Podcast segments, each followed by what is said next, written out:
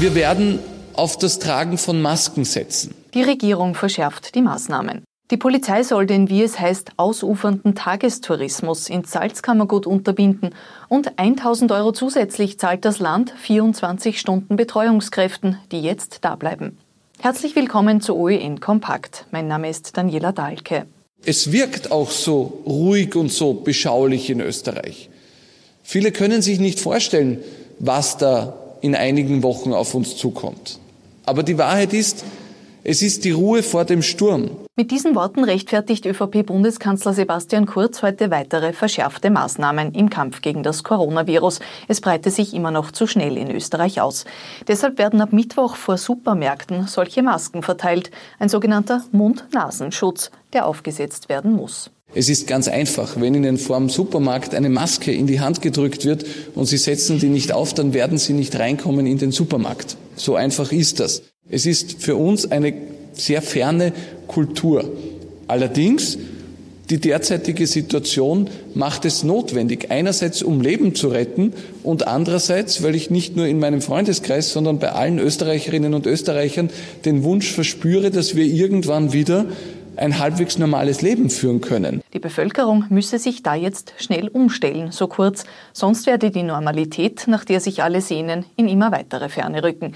Man sei aktuell auch noch weit entfernt davon, Maßnahmen zu lockern. Es hat niemand was davon, wenn wir uns herstellen und sagen, nach Ostern geht's wieder lustig weiter. Es ist nicht so, weil dann werden wir lustig ganz schnell die Kapazitätsgrenzen erreichen und viel, viel mehr Tote haben, als wir sonst haben würden. Vizekanzler Werner Kogler appelliert, dass viele die Masken generell verwenden und nicht nur im Supermarkt, wo sie Pflicht sein werden.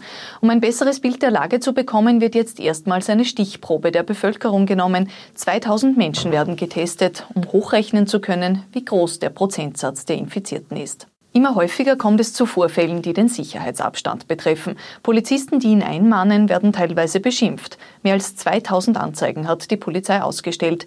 Sie musste etwa eine 40er-Feier mit 40 Personen in der Steiermark auflösen, sagt Innenminister Karl Nehammer. Und auch Sonntagsmärkte seien noch viel zu gut besucht. Das ist katastrophal gefährlich. Halten Sie sich bitte an den Abstand mindestens ein Meter. Wer das nicht tut, wird von der Polizei in Zukunft weiter konsequent auch dann angezeigt, wenn er den Anordnungen nicht Folge leistet.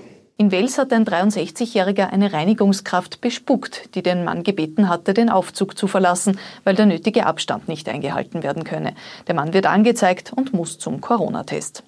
Mehr Polizei wird ab sofort im Salzkammergut unterwegs sein, um die Ausgangsbeschränkungen zu kontrollieren. Denn ein Appell der Bürgermeister, wie jener hier des Gmundner Bürgermeisters Stefan Krapf, sind ungehört geblieben. Statten Sie unserer Stadt nach überstandener Corona-Krise einen Besuch ab.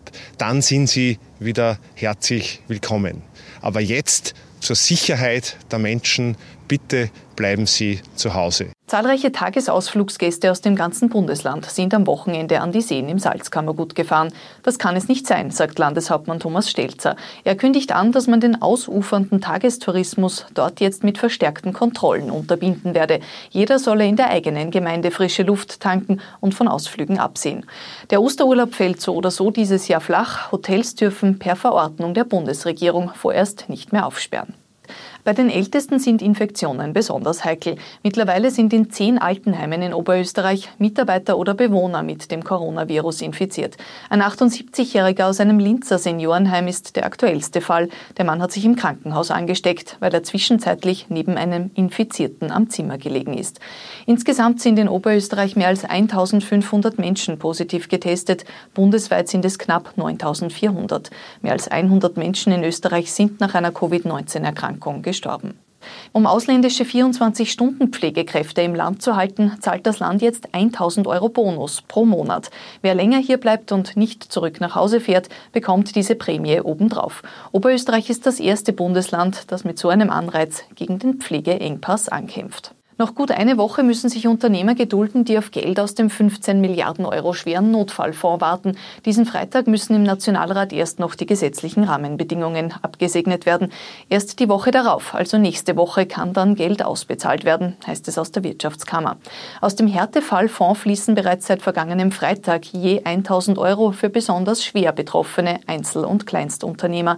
60.000 Anträge seien eingegangen, 50.000 seien auch schon abgearbeitet. Nicht aufgehoben, nur aufgeschoben ist das Wiener Donauinselfest heuer. Es wird nicht wie geplant Ende Juni, sondern von 18. bis 20. September stattfinden. Abgesagt sind dafür alle traditionellen Maiaufmärsche der SPÖ. Soweit die wichtigsten Meldungen des Tages aufgrund der Lage in erster Linie zum Coronavirus. Wir sind morgen wieder mit aktuellen Informationen für Sie da.